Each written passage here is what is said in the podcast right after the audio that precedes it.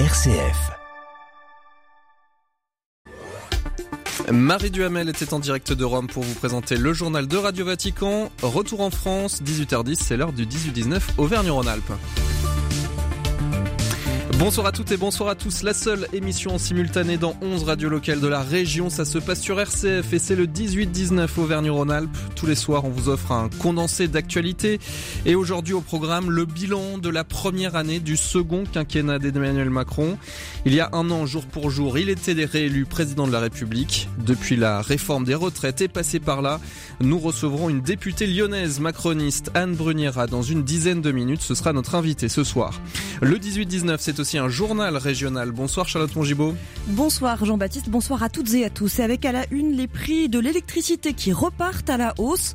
Le gouvernement a annoncé vendredi le prolongement du bouclier tarifaire. Mais pour le député de Savoie Antoine Arnaud, il faut s'attaquer au manque de souveraineté énergétique de la France. Vous l'entendrez. À la une également l'explosion du prix du papier qui oblige la presse écrite à revoir ses pratiques. Moins de pages pour ne pas trop augmenter les prix. Voilà la solution d'un hebdomadaire lyonnais, exemple tout à l'heure. On parlera aussi dans ce journal de la Poste qui apporte du courrier, mais pas que, des repas aussi pour les personnes âgées. Une tournée qui se fera sous le soleil demain, Jean-Baptiste, avec un temps printanier partout en Auvergne-Rhône-Alpes. Et c'est ce que vous viendrez nous détailler à 18h30 pour ce journal. Le 18-19, ce sont aussi des reportages pour mettre en valeur ce qui se passe près de chez vous. Aujourd'hui, une escale auprès d'une association de l'Ain qui vient en soutien des enfants malades. Et puis en fin d'émission, un reportage dans une fromagerie des Monts du Lyonnais. Mais pour commencer, un détour par un jardin auvergnat. Voilà pour le programme. Soyez les bienvenus dans le 18-19 régional. On est ensemble jusqu'à 19h. Le 18-19 une émission présentée par Jean-Baptiste Cocagne. Et pour commencer ce 18-19 régional, on va partir du côté de l'Auvergne aujourd'hui. On va aller du côté de Clermont-Ferrand, retrouver Adrien Barrault. Bonsoir Adrien. Euh, bonsoir Jean-Baptiste, bonsoir à tous. Alors aujourd'hui, dans le clin d'œil positif, vous souhaitez nous parler d'un jardin pas comme les autres. Oui, c'est celui des jardiniers des Pays d'Auvergne, 1700 mètres carrés installés à Beaumont. Euh, pour vous préciser tout ça, c'est une ville qui est limitrophe euh, de Clermont-Ferrand, donc c'est vraiment en pleine euh, métropole. Ça peut surprendre d'ailleurs, eh bien, l'association va encore plus loin avec cet espace. C'est un jardin pédagogique. Donc même pas seulement un jardin, un jardin pédagogique. Alors comment est né ce projet? C'est en 2022 que Michel Jouineau pousse l'idée un peu plus loin et se lance. Mais pour ça, il fallait un financement. Il dépense donc une candidature pour le budget éco-citoyen du département du Puy-de-Dôme. Et ça a été décisif comme il nous l'explique. Ah, c'est une étape absolument indispensable. Euh, on est sur une zone à Beaumont qui est une zone protégée, zone verte le long de cette rivière de l'Artière. Et sur cette zone-là, il y a déjà la, ville de Beaumont qui met en place une ceinture maraîchère.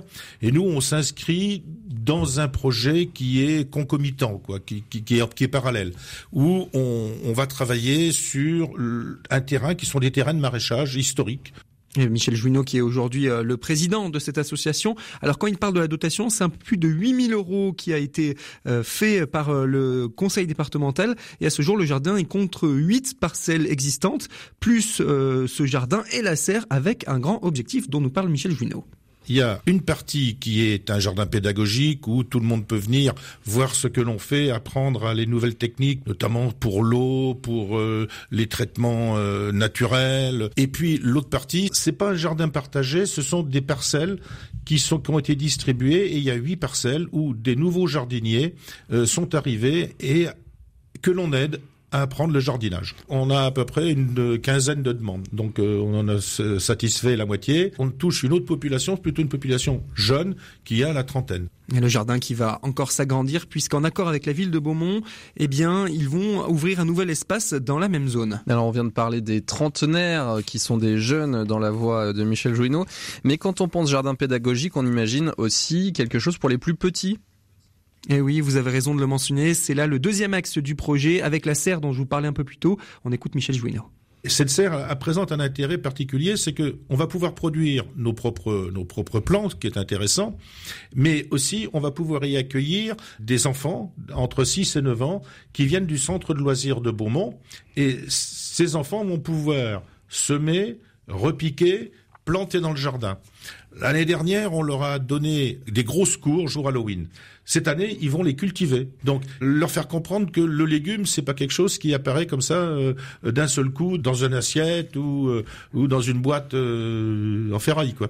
Une boîte en ferraille donc et samedi le jardin a été officiellement inauguré et a commencé son histoire. Le lieu est tout à fait visitable si vous êtes curieux. Par contre, pour cultiver, il faut devenir adhérent de l'association. Si vous en avez l'envie, il faut vous rendre au 21 rue René Brut. Eh bien, merci beaucoup Adrien Barraud de nous avoir présenté ce jardin des Pays d'Auvergne, jardin des jardiniers ou jardin des Pays d'Auvergne, comment il faut dire? Alors, c'est les jardiniers des Pays d'Auvergne et donc c'est leur jardin pédagogique. Voilà. Très bien. Et donc ça se passe à côté de Clermont-Ferrand, donc dans la périphérie, à Beaumont. C'était votre clin d'œil positif. Allez, tout de suite, on va passer au reportage du jour.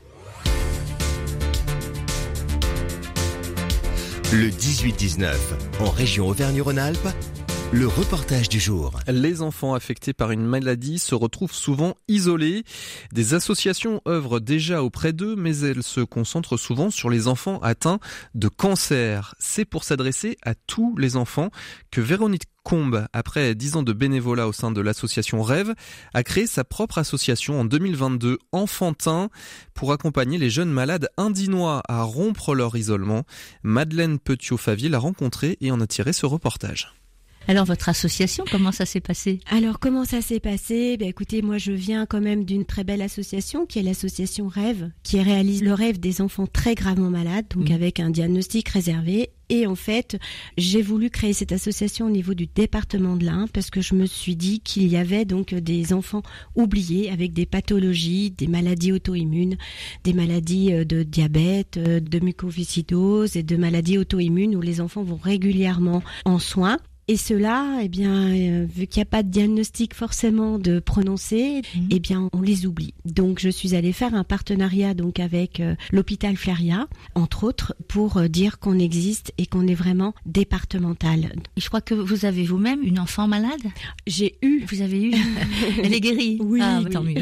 C'était il y a bien longtemps, mais effectivement, le fait de rentrer dans une association. Alors moi, j'engage tout le temps les gens. Malheureusement, ne pas attendre d'avoir un enfant malade pour œuvrer et là, ben, je me suis dit, autant que je m'entoure avec mes amis et qu'on crée cette association. Donc effectivement, c'est encore un bébé, huit mois. Mais ça propulse bien puisqu'en fait, on a déjà fait euh, aussi plein d'événements et qu'on a des partenaires qui nous suivent. Ça booste vraiment parce que les gens apprécient que ça soit tout reversé au niveau des enfants du département de là. On avait déjà des partenaires également qui étaient présents pour des fonds. Donc après, bah, il fallait créer des événements pour récolter des fonds et au mois de mai, on avait été en partenariat avec l'Ultra 01, bien connu des trailleurs sur Bourg et Oyonnax. On avait donc trois familles que l'on a accompagnées. On est parti à l'Elex.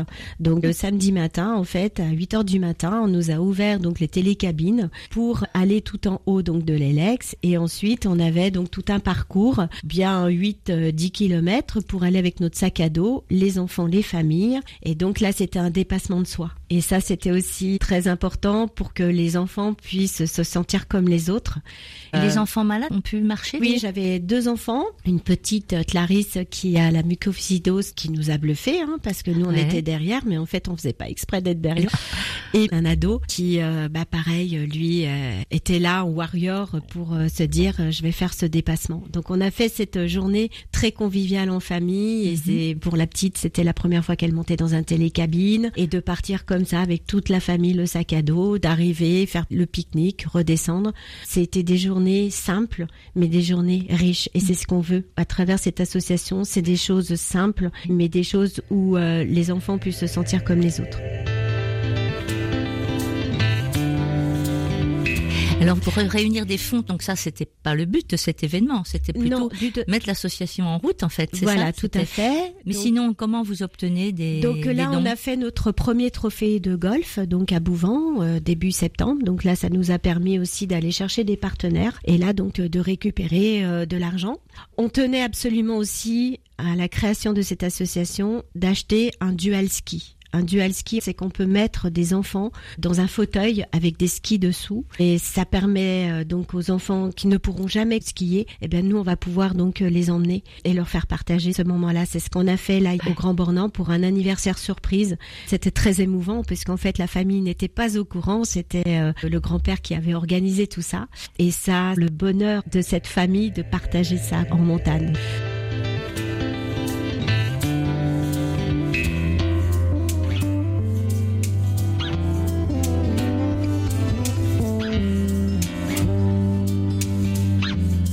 Est-ce que vous envisagez encore ou qu'est-ce que vous faites déjà pour ces enfants? Déjà, on a fait aussi un partenariat avec la Maison de l'Enfance. Ça m'a touché d'apprendre qu'il y avait 96 enfants au niveau du département qui n'avaient pas la même chance que nos enfants d'être dans un cadre familial. Et donc, euh, on a fait ce partenariat parce que elle me dit, j'ai pas forcément des enfants malades, mais je lui ai dit qu'on considérait des enfants malades psychologiquement. Et elle proposait des sortes tout simplement avec des partenaires qui nous donnent des places au basket, au foot, au rugby, donc avec des enfants malades et des enfants psychologiquement mais blessés dans la par Exactement. Et ça, c'est chouette d'avoir créé cette association pour ça. Nous, l'essentiel, c'est de mettre des étoiles dans les yeux de ces enfants. Des familles, comment vous les contactez?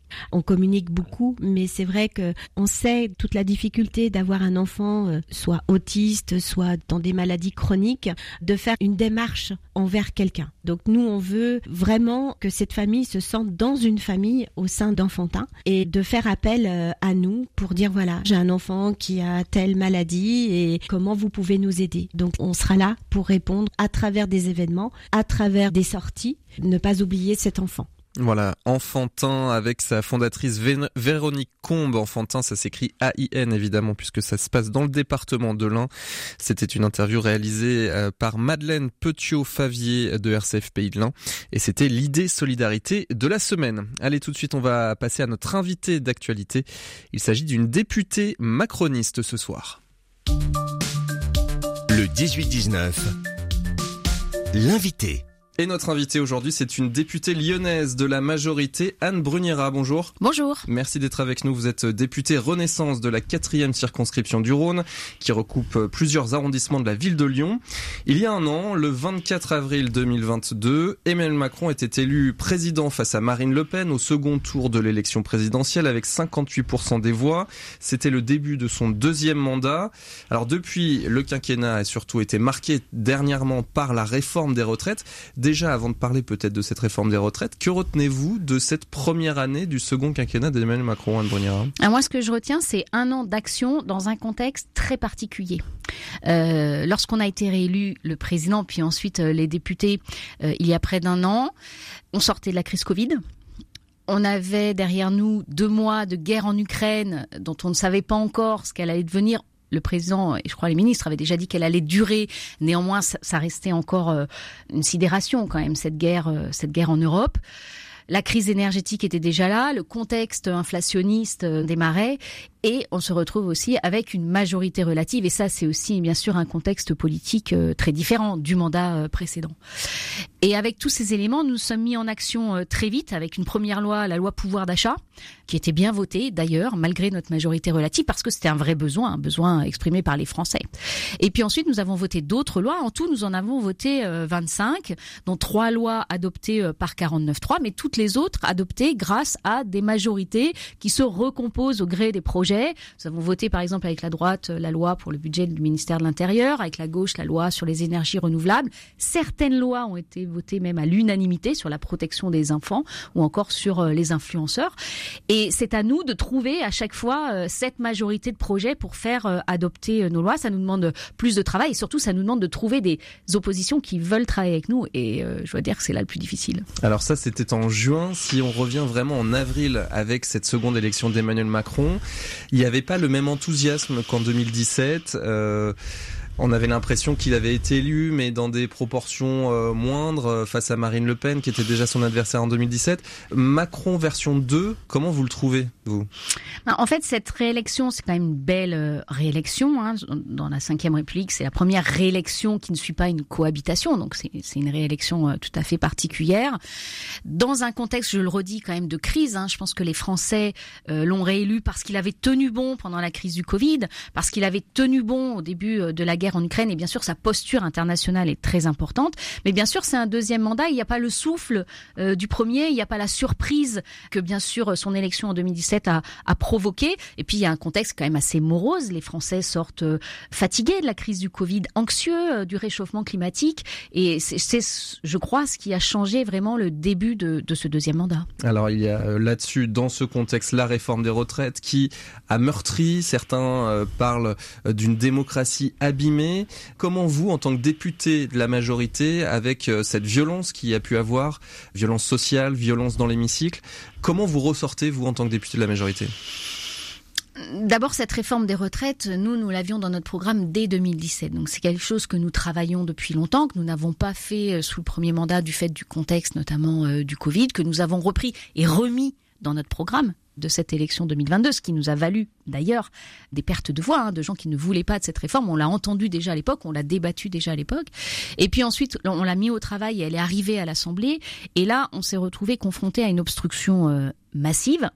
Et moi, ce que je retiens aujourd'hui, c'est que ceux qui nous disent aujourd'hui qu'on utilise des outils qui ne sont pas démocratiques alors qu'ils sont dans la Constitution, et c'est le cas du 49.3, ont déposé 18 000 amendements pour nous empêcher de débattre à l'Assemblée. Nous, nous étions prêts à débattre, nous étions prêts à voter, et là, nous sommes face à une obstruction massive. Et donc, euh, le gouvernement décide l'utilisation euh, du 49.3. Moi, j'ai beaucoup débattu, j'ai beaucoup travaillé sur cette réforme. J'ai même obtenu euh, des progrès, notamment pour les instituteurs. Et je regrette, en fait, qu'on se soit, enfin, que tout le monde, beaucoup de gens, trop de gens et les médias se soient focalisés sur le report de deux ans de l'âge de départ à la retraite de 62 à 64 ans, alors qu'aujourd'hui on part déjà en moyenne à 63 ans, que les jeunes qui sortent aujourd'hui des études après une licence partiront forcément au-delà de 64 ans et qu'on n'a pas euh, assez euh, travaillé écouté les progrès qu'on a réussi à porter euh, dans cette réforme. Alors on avait l'impression qu'il y avait eu un problème de pédagogie lors de la première réforme des retraites en 2018 avec la réforme à points, c'était ce que vos collègues nous disaient. Il y a eu la crise des gilets jaunes où euh, les députés de la majorité disaient on n'a pas vu venir cette violence, on fait amende honorable, etc. Non, ils ont dit euh, que certains l'avaient très bien vu venir, mais euh, par contre, on a eu du mal à la, à la, la prendre en considération tellement c'était quelque chose de nouveau en vérité. Là, tout le climat social qui s'exprime aujourd'hui, comment vous l'appréhendez? Parce qu'on a l'impression, est-ce que c'est pas bis repetita et que euh, dans quelques semaines vous allez nous dire, euh, bah oui, on l'avait vu difficilement venir, euh, c'est compliqué et l'apaisement souhaité par le président de la République n'est pas là. Moi, je, travaille sur la réforme des retraites depuis que le texte a été présenté. Je fais des groupes de travail, j'ai répondu positivement à toutes les demandes de rendez-vous, j'ai rencontré les syndicats, j'ai fait même des débats avec les syndicats, donc j'ai entendu les oppositions, j'ai débattu, j'ai argumenté. Je pense encore et toujours que cette réforme était nécessaire, elle est nécessaire pour euh, conserver notre système de retraite. Et quant à l'ambiance, ben moi je la vis sur le terrain. Euh, l'ambiance, on la vit sur le terrain, nous députés, on la vit pas dans les médias, qui quand même ont une, excusez-moi de le dire euh, sur un média, mais ont quand même, euh, en ce moment, je trouve, une manie de se focaliser sur des faits très précis, des casseroles à un endroit, un feu de poubelle à un autre, sans voir que le président est passé dans une autre ville où il a pu discuter, il a discuté dans un collège, il a discuté avec des élus, et donc ça donne quand même une, une ambiance qui inquiète, hein, je pense, euh, les Français. C'est ça que je déplore euh, le plus. Et inquiète les Lyonnais, parce que dans ma circonscription, on a quand même eu des manifestations avec beaucoup, beaucoup de dégâts, notamment dans le 6e arrondissement. Ça, ça inquiète les Lyonnais. Euh, cette violence qu'ils ne comprennent pas, dans leur majorité, ils ne la comprennent pas. S'ils comprennent l'opposition à la réforme, ils souhaitent qu'elle soit pacifique, je le souhaite moi aussi, et on a vu plein de manifestants qui ont manifesté pacifiquement. je regrette cette violence aujourd'hui, qui est aussi dans les propos de nos oppositions. Hein. C'est une violence verbale et une violence euh, physique, hélas, parfois. Donc pour vous, pas forcément de parallèle à faire avec, euh, par exemple, euh, ce qui a été la crise des Gilets jaunes? Non, moi je ne le ferai pas. Alors la crise des Gilets jaunes a été moins forte sur ma circonscription que dans d'autres circonscriptions plus rurales. On a bien vu pendant la crise des Gilets jaunes des points de mécontentement et de difficultés des Français sur l'isolement, sur le travail qui paye pas assez. C'est là qu'on a créé la prime d'activité. Enfin, on avait identifié vraiment des points de mécontentement très précis qu'on a traités par les lois suivantes assez rapidement d'ailleurs. On a été très réactif sur la crise des gilets jaunes. Là, avec les retraites, au-delà de ceux qui véritablement sont contre le report de 62 à 64 ans, on voit quand même s'agglomérer un certain nombre de mécontentements sur d'autres sujets. Et nous, c'est notre travail d'aller traiter ce qu'on appelle ces irritants du quotidien.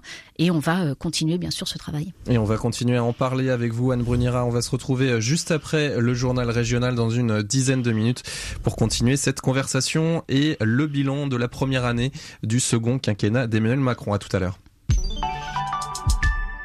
Ils sont artistes, scientifiques ou écrivains. Chaque semaine, des hommes et des femmes de conviction nous parlent de leur métier et de leur passion. Ils ont des parcours inspirants, une ouverture à l'autre qui nous donne envie de nous engager, de nous émerveiller. Visage, proposé par Thierry Lyonnais, c'est ce lundi à 22h. RCF, il est 18h30. Et tous les soirs, c'est l'heure du journal régional avec vous, Charlotte Mongibaud. Bonsoir Charlotte. Bonsoir Jean-Baptiste, bonsoir à toutes et à tous. À la une, les prix de l'électricité qui repartent à la hausse. Le gouvernement a annoncé vendredi le prolongement du bouclier tarifaire. Mais pour le député de Savoie, Antoine Arnaud, il faut s'attaquer au manque de souveraineté énergétique de la France. Vous l'entendrez dans un instant. À la une également, l'explosion du prix du papier oblige la presse écrite à revoir ses pratiques. Moins de pages pour ne pas trop augmenter les prix. Voilà la solution d'un hebdomadaire Exemple tout à l'heure. On parlera aussi dans ce journal de la Poste qui apporte du courrier mais aussi des repas pour les personnes âgées. Une tournée qui se fera sous le soleil demain avec un temps printanier attendu partout en Auvergne-Rhône-Alpes.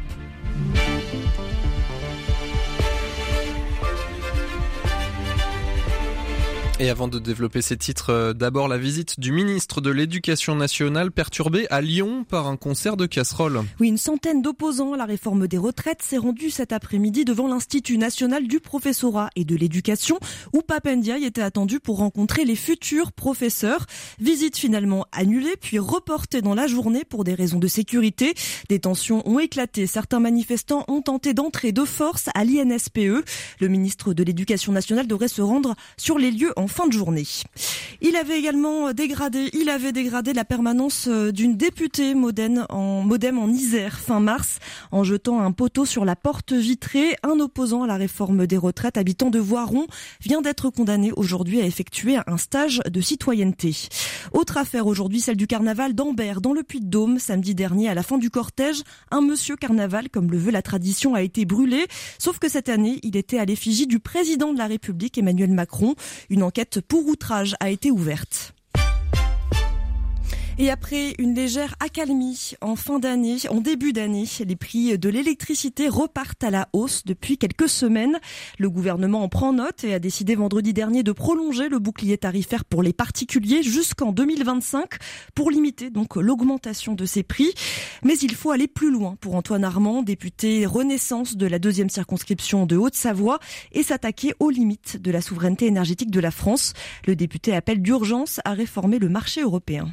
La question qu'il y a derrière, c'est celle du marché européen. Elle est infiniment complexe et pourtant tout le monde en ressent les conséquences. Et pour le dire en un mot, cette histoire, c'est l'histoire d'un design de marché qui a été créé dans les années 2010 et qui fait que quand on a beaucoup d'électricité disponible au niveau euh, européen, c'est plutôt les énergies renouvelables à très bas coût qui sont avantagées, qui sont utilisées, mais quand on a besoin de beaucoup d'énergie, eh bien c'est les centrales, les dernières centrales qui sont prêtes à produire, en l'occurrence à gaz et à charbon, qui ont des prix très élevés et le marché fait que ce prix-là, il s'applique à tout le monde et mmh. que donc on paye notre électricité beaucoup plus cher. Aujourd'hui, quand on achète sur le marché français, enfin, je parle des grands fournisseurs, ils sont inquiets de ce qui pourrait arriver au parc nucléaire et donc ils s'assurent. Hmm. Et en s'assurant, ils, mettent des prix plus élevés. Et c'est bien donc notre industrie qui est affaiblie qui explique ce prix de l'énergie euh, plus élevé.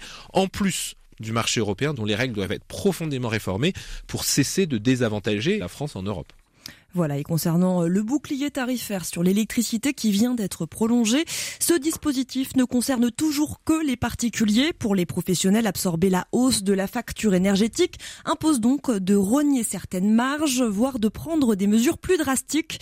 À Lyon, le groupe Rosebud édite l'hebdomadaire Tribune de Lyon. L'entreprise tire à 100 000 exemplaires mensuels, tout titre confondu. Et depuis un an, le groupe a décidé de réduire la pagination et a augmenté début février le prix de Tribune De Lyon, une première depuis sa création il y a 17 ans. François Sapi, directeur de publication, nous explique pourquoi son entreprise connaît depuis un an une augmentation de 40% des coûts d'impression. Il n'y a pas de mystère, hein, c'est de réduire le tirage et c'est de réduire la pagination. Par exemple, euh, il y avait euh, une rubrique euh, qui paraît peut-être un peu désuète, mais qui était très appréciée, c'était les programmes de cinéma, qui représentaient 8 pages chaque semaine. Et eh bien, on a enlevé les programmes de cinéma du titre. Et puis on a fait une chose qu'on n'avait pas fait depuis notre naissance, depuis 17 ans. Depuis 17 ans, le titre Tribune de Lyon était à 1,50€ par semaine et il est passé à 2 euros. C'était un crève-cœur, mais on a été obligé de faire ça. Et on espère là que le papier va baisser. Il y a certains signes de détente qui commencent à se présenter. Il y a un an, on ne savait même pas si on arriverait à, imprimer nos magazines. Et aujourd'hui, euh, on n'est plus du tout à ce niveau-là de problématique. Donc on sent qu'on est dans un retour à la normale qu'on espère pour la fin de l'année. Il y a un retour à la normale espéré aussi dans les nappes phréatiques de la région. Après euh, l'Ain et l'Isère, ce n'est pas le cas puisque c'est au tour d'une partie de la Drôme d'être placée en alerte sécheresse renforcée, plus, précisément dans la Drôme des collines au nord de Romans-sur-Isère. Pour la première fois, cet arrêté est pris aussitôt dans l'année. La préfecture de la Drôme précise que le niveau du fleuve Rhône a atteint son niveau le plus bas depuis 104 ans sur cette saison. C'est une petite ligne ferroviaire et pourtant un chaînon indispensable. Oui, la ligne de l'Aubrac qui permet de relier Paris, Clermont-Ferrand et Béziers est aujourd'hui menacée. Les deux régions concernées, l'Occitanie et l'Auvergne-Rhône-Alpes, ont donné leur feu vert pour le lancement des travaux indispensables de modernisation de cette ligne. Mais la décision de l'État se fait attendre. Selon la maire de Coran-les-Eaux dans le Cantal, si rien n'est fait d'ici quelques semaines, d'ici fin mai, le tronçon entre Andola et Loubarès risque d'être suspendu à cause de son mauvais état. Pourtant, cette ligne est une ligne d'avenir. Patricia, Patricia Rocher. D'abord parce que on le sait aujourd'hui le, réchauffement climatique et les problèmes d'émissions de gaz à effet de serre sont générés de manière euh, largement majoritaire par le transport. Donc aujourd'hui, on, sait que la mobilité par le ferroviaire a un vrai, un réel intérêt. Et pour cela, il faut un certain nombre de rotations. Sur la ligne de l'Aubrac, la difficulté, c'est que vous avez un aller-retour par jour. La région Occitanie fait l'effort de mettre des trains, des TER, et on sait que pour que les gens se tournent vers le ferroviaire et arrêtent euh, d'utiliser leur voiture, eh ben, il faut au moins six rotations par jour. Donc vous voyez, on en est loin. Aujourd'hui, on en a une et encore qui péniblement parfois arrive à être assurée. Des propos recueillis par Cédric Bonnefoy. On prend à présent la route de la Drôme où un village a gagné en notoriété. Saillant s'est essayé à la démocratie participative entre 2014 et 2020. Les, villageois ont eu la possibilité donc de participer au débat, aux prises de décision. Une expérience inédite racontée dans un documentaire Commune Commune des réalisatrices Dorine Brun et Sarah Jacquet, diffusé en ce moment dans le département mais aussi dans les bonnes salles de cinéma. Une expérience qui a mis en lumière un lien paradoxal qu'on entretient avec euh, les élus et un besoin d'incarnation du pouvoir. Écoutez la réalisatrice Dorine Brun. Alors ça, c'est ce que raconte euh, Vincent Bayard, le maire de Saillant. Il dit qu'il a très vite senti que ça bousculait trop certaines personnes et donc il fallait quand même un peu incarner le pouvoir pour euh, certains habitants. Donc lui, je trouve qu'il a été assez extraordinaire de voilà de d'essayer d'être un peu à l'écoute de tout le monde là-dessus et de pas trop bousculer trop vite. Donc il a essayé de le faire, en tout cas. Et voilà. Et en fait, euh, ce que ce que disent à d'autres moments d'autres habitants, c'est que c'est long en fait de changer les habitudes. Là, par exemple, ce qui s'est passé euh, pendant six ans, c'est que les portes de la mairie étaient ouvertes, mais c'était nouveau. Et les habitants ont pris l'habitude d'y aller, ont pris l'habitude d'être entendus, enfin de s'exprimer, d'avoir la possibilité de, faire des projets, de, euh, voilà, de s'exprimer, d'être entendu. Et c'était nouveau. Voilà le documentaire Commune Commune des réalisatrices Dorine Brun et Sarah Jacquet retrouvé dans de nombreuses salles, dont des salles euh, dromoises euh, tout au long du mois d'avril et à Valence le 2 mai.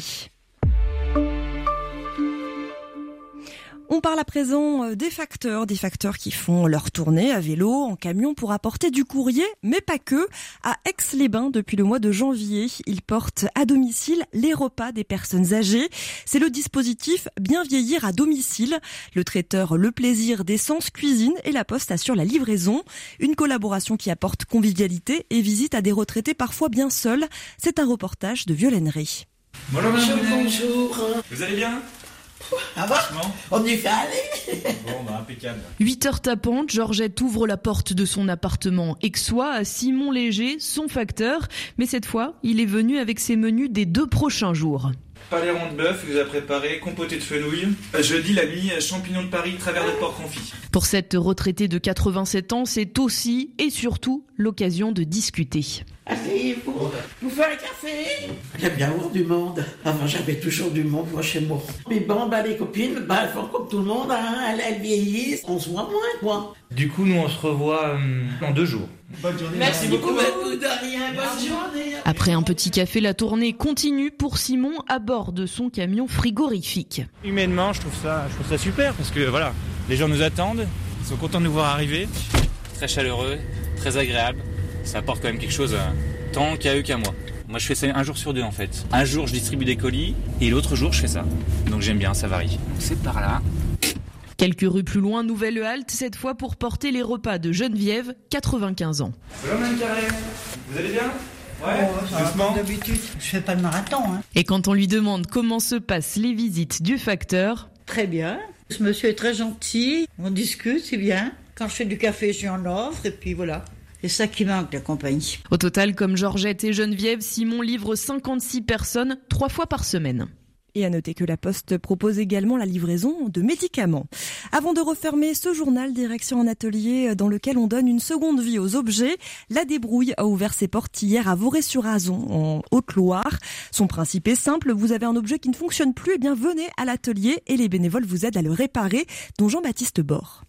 L'idée, c'est vraiment, on répare pas pour les gens. C'est que la personne qui arrive avec une télé qui marche plus, ou un vélo qui a un petit souci de, dérailleur, il arrive et on regarde ensemble. C'est-à-dire que même si c'est une vieille dame, on lui dit, écoutez, madame, attrapez le tournevis, elle, va tout de suite nous dire, ah non, mais moi, je sais pas réparer. On va lui dire, si, si, on va regarder ça ensemble calmement. Et à la fin de la séance, vous aurez déjà appris deux, trois petites choses sur la manière de régler votre vélo ou votre téléviseur. Donc, il y a, y a plein de gens qui ont des choses dans les armoires, qui sont cassées, abîmées, et qui, au bout de quelques années, ben, ils finissent tout le monde fait la même chose, on finit par aller à la déchetterie, on jette tout. Tout simplement parce qu'on n'a souvent pas les compétences de réparer, ou on se dit que ça va coûter extrêmement cher, ou on se dit qu'il faut aller en ville, à Saint-Etienne, à Clermont, etc. Donc là, l'idée, c'est de proposer un service local. Mais évidemment, c'est pas ouvert qu'aux Vaurésiens, c'est ouvert à tous les gens de Haute-Loire et, et d'ailleurs, bien sûr. Voilà, plus d'excuses pour ne pas aller à l'atelier La Débrouille à Voré sur Arzon. Et on termine avec la météo, une journée plutôt prin- printanière demain. Oui, il y aura euh, du soleil dans toute la région, même si dans la matinée, il y aura quelques chutes de neige dans les sommets alpins et de la pluie à Grenoble et à Annecy. Partout ailleurs, un ciel bleu et 8 degrés demain matin à Saint-Étienne, 9 à Clermont-Ferrand et Chambéry, 10 à Bourg-en-Bresse, 12 à Privas et à Lyon. Même programme l'après-midi avec même un peu plus de soleil et des températures en légère hausse, 13 au Puy et à Moulins, 14 à Roanne, 15 à Bourgoin-Jallieu, 16 à Grenoble et 17 à Lyon. Merci beaucoup Charlotte Mongibaud pour ce journal. On vous retrouve demain à la même heure et tout de suite on va poursuivre ce 18-19 et poursuivre l'interview de notre invité. Il s'agit d'une députée de la majorité présidentielle, députée Renaissance de Lyon, Anne Bruniera. Le béaba du christianisme vous fait redécouvrir les fondements de la religion chrétienne. Pauline de Torsiac nous éclaire sur les traditions, les offices, les sacrements des premières communautés à nos jours. Le béaba du christianisme, c'est chaque lundi à 13h30 et 21h30. Le 18-19, l'invité. Et notre invité ce soir est une députée lyonnaise de la majorité présidentielle, Anne Bruniera, députée de la quatrième circonscription du Rhône. Alors on a euh, évoqué en première partie tout à l'heure euh, le bilan euh, de la première année du second mandat d'Emmanuel Macron. On rappelle que par la Constitution, il ne pourra pas en briguer un tout de suite après, peut-être par la suite, mais en tout cas pas en 2027. Alors Emmanuel Macron qui a d'ailleurs pris la parole hier dans une interview aux Parisiens, une conversation avec les lecteurs reconnaissant euh, quelques mea culpa, notamment euh, sur la réforme des retraites, peut-être que l'erreur a été de ne pas être assez présent pour donner une constance et porter cette réforme moi-même. Je ne me suis pas assez mouillé, a-t-il reconnu le président. Est-ce que vous souscrivez à ce constat, Anne Bruniera C'est son avis. Moi, ce que je sais, ce que j'entends, c'est que lorsqu'il parle, on dit qu'il parle trop. Lorsqu'il parle pas, on dit qu'il parle pas assez. Et la critique est euh, euh, très rude envers euh, notre président. Je pense qu'il a donné un cap sur la réforme des retraites, c'était très clair. Et ensuite, c'est à la Première ministre et au gouvernement de travailler. Et puis, bien sûr, aux parlementaires de faire des propositions pour améliorer le texte. C'est ce que nous avons fait. Le vrai sujet, c'est la communication. Mais honnêtement, bon, après coup, on refait toujours un peu le match, c'est toujours euh, très facile. La communication, elle est difficile sur une réforme des retraites parce que notre système de retraite est difficile, parce que on tire des généralités de quelques euh, cas euh, particuliers. Les Français, et je m'inclus dedans, ne savent pas en fait de quoi demain leur retraite sera faite. Moi, j'ai beaucoup demandé à des gens qui m'interpellaient ce qu'ils savaient à quel âge ils allaient prendre leur retraite et dans quelles conditions. Ils ne le savent pas. Notre système n'est pas du tout lisible. C'est pour ça qu'on avait prévu la réforme à point, mais qu'on a euh, laissé de, côté parce que c'était une réforme euh, qui chamboulait tout et qui aurait créé euh, plus d'inquiétudes. Donc oui, on aurait certainement pu communiquer. Il y a un certain nombre de sujets qui ont été, je pense, qui sont mal sortis. Puis du coup, ensuite, après, on avait du mal à, à rétablir les vérités. Mais une réforme des retraites, c'est jamais simple. Il n'y en a aucune euh, qui a été simple en fait euh, dans le passé. Et c'est un effort qu'on demande aux Français, et on le sait euh, très bien. Je le disais, ce second quinquennat sera forcément le dernier dans la foulée pour Emmanuel Macron. Est-ce que ça lui donne, selon vous, plus de liberté parce qu'il ne travaille pas à sa réélection ou, euh, au contraire, ça porte une forme d'irresponsabilité du président euh, parce que, justement, il n'a pas forcément à tenir compte euh, des avis parce qu'il ne veut pas être réélu? C'est une observation qu'on peut voir parfois dans certaines analyses. Moi, je crois que le, président Emmanuel Macron, c'est quelqu'un qui a toujours eu le courage de ses idées, qui les a toujours euh, défendues, qui a toujours dit ce qu'il allait faire et fait ce qu'il avait dit. Sur la réforme de retraite, il a toujours été très clair. Il n'a jamais nié le fait qu'il voulait la faire et comment il voulait euh, la faire. Il a quand même évolué. On a évolué puisqu'on était sur un projet à 65 ans et on est passé à 64 ans au gré des, des concertations. mais il assume tout à fait ce qu'il fait et il assume aussi son impopularité actuelle. D'ailleurs, il l'a dit. Peut-être lié au fait qu'il ne se représente pas, mais je crois que même s'il avait pu se représenter, il a assume ses responsabilités, il assume ses décisions pour le bien du pays. Pour vous, c'est une bonne idée de limiter comme ça les mandats présidentiels dans le temps? Alors, euh, limiter les mandats longtemps, c'est une bonne idée. D'ailleurs, on aimerait le, faire aussi euh, pour les députés, pour les maires. Je pense que quand on reste en place euh, trop longtemps, ça peut donner une certaine usure du pouvoir, si ce n'est plus.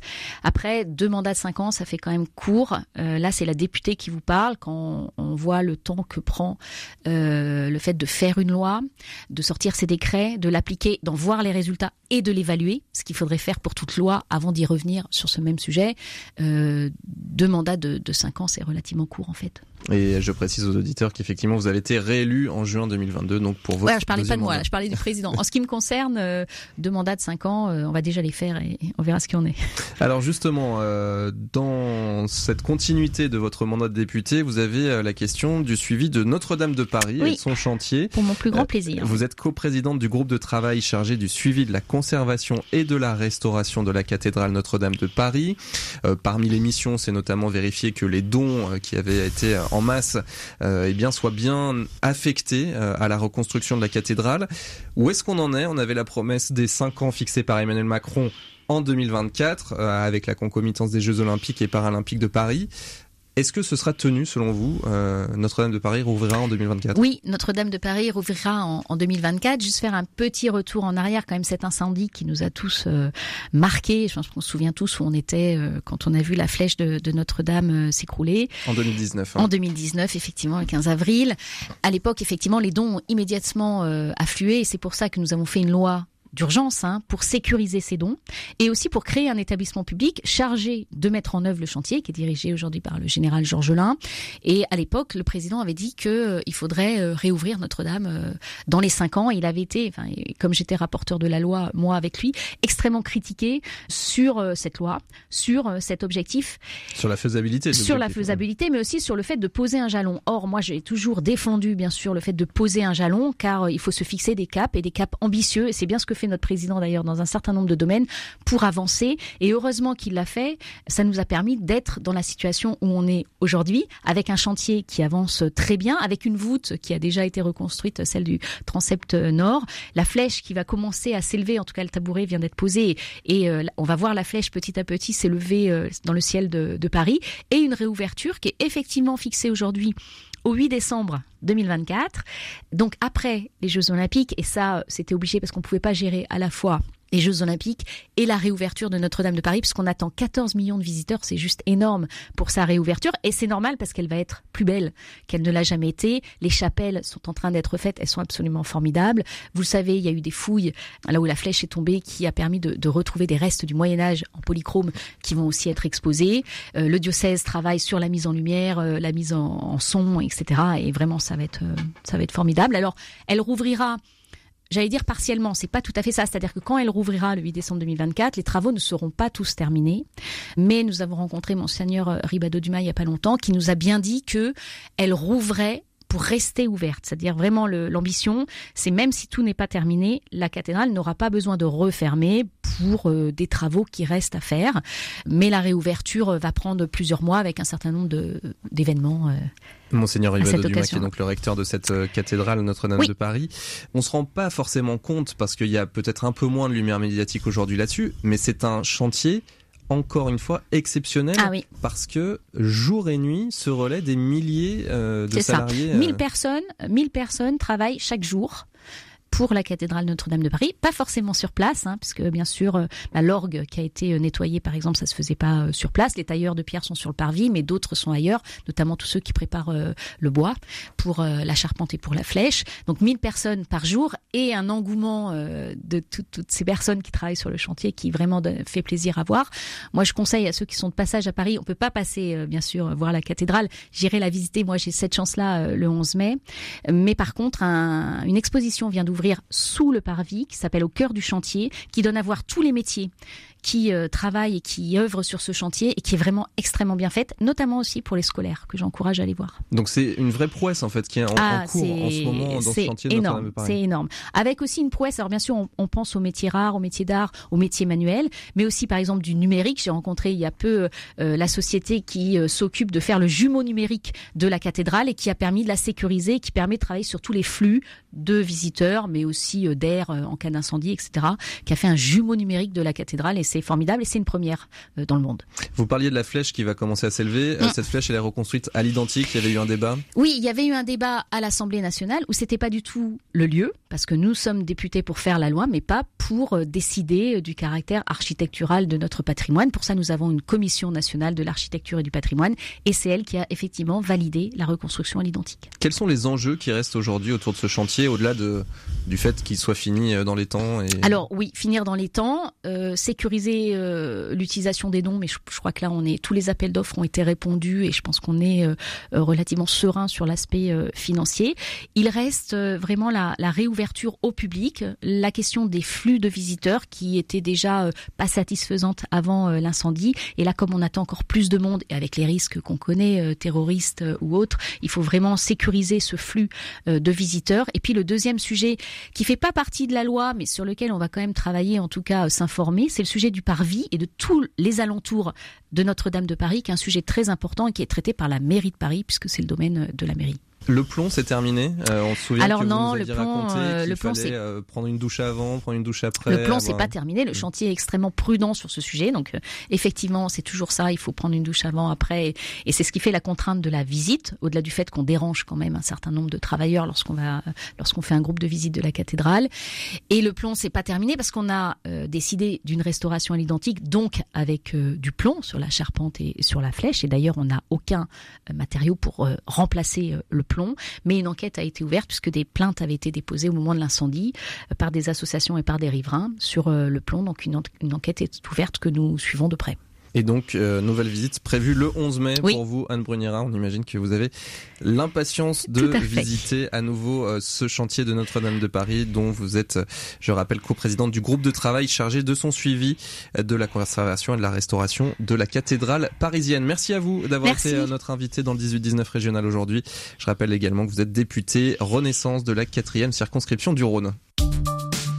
Le 18-19, le feuilleton de la semaine. Allez, dans le feuilleton cette semaine jusqu'à vendredi, on va vous emmener pas très loin de Lyon d'ailleurs, au cœur des monts du Lyonnais, à Chazelles-sur-Lyon. Alors c'est dans le département de la Loire, avec la visite d'une fromagerie. Tom rustique, meule paysanne, l'air des monts ou encore fondu et raclette. Voilà ce que vous propose un collectif de quatre fermes unis pour mutualiser leur production et surtout faire vivre un projet collectif et local. Une première sur ce territoire depuis près de 30 ans. Visite donc des étapes de production de ces fromages avec Mathieu Gloria, un des neuf paysans associés d'Altermont, cette fromagerie biologique et paysanne. C'est un reportage de Clément Bonsignor. Et on rentre évidemment dans la première salle. Alors, euh, moi qui ne suis pas un fin connaisseur, j'aperçois beaucoup de tuyaux, c'est tout. Mathieu Gloria, vous allez nous expliquer.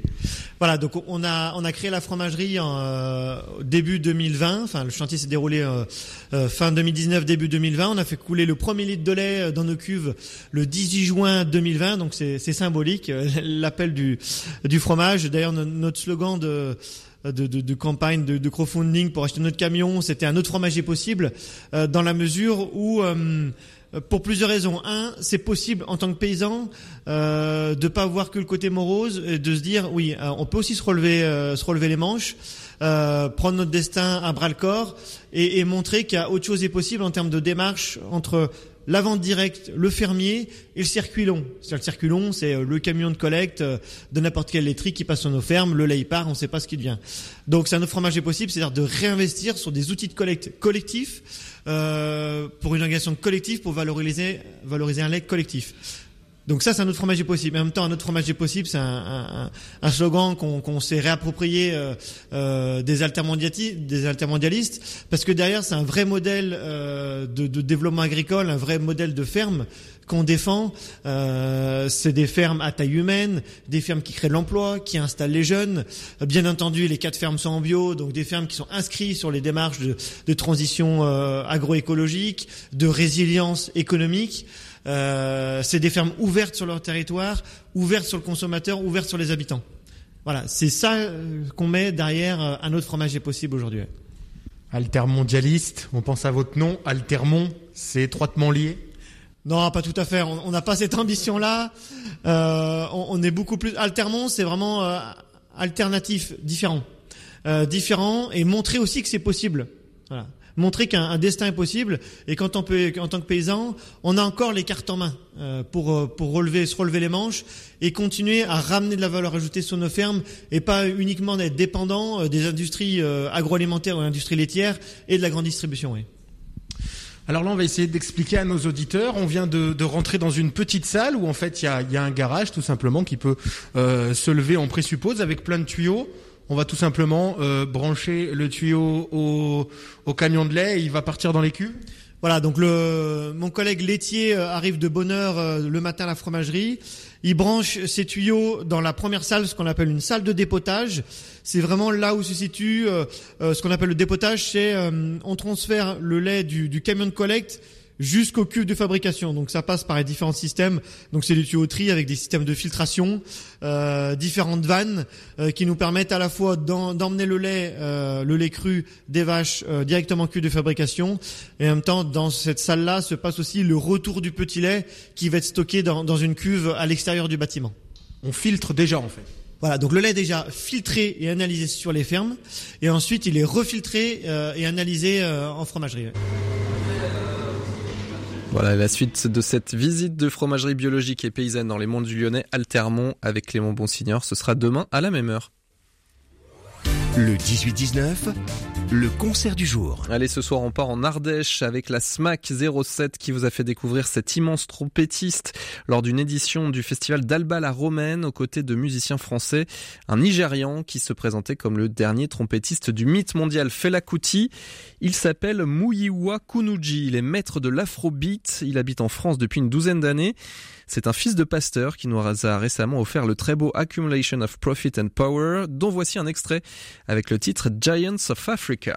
Oja baby, oja baby, oja leke, oja baby, oja. Leke, oja baby, oja baby, oja baby, oja baby, oja baby, oja leke, oja baby, oja leke, oja baby, oja baby, oja baby, oja baby, oja baby, oja leke, oja baby, kejì ẹ̀ta ẹ̀rin.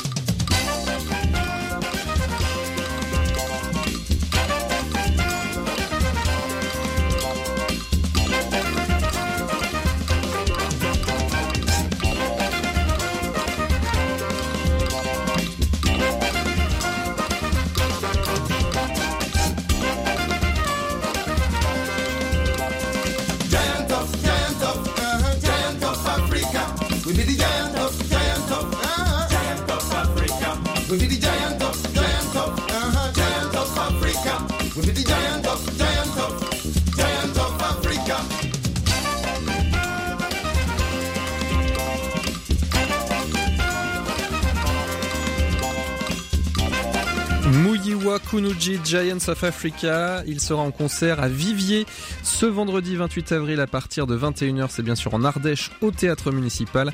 Prix des places de 6 à 15 euros et plus d'informations sur www.smac07.com. Voilà, c'est ainsi que se termine ce 18-19 régional. Merci à tous de votre fidélité à cette émission. Demain, ce sera le retour de Corentin Dubois à ce micro. J'en profite pour remercier Benoît Lotte à la réalisation technique ce soir. À suivre, c'est le journal de 19h de RCF présenté par Margot Emmerich ce soir. Excellente soirée et à bientôt. Ciao.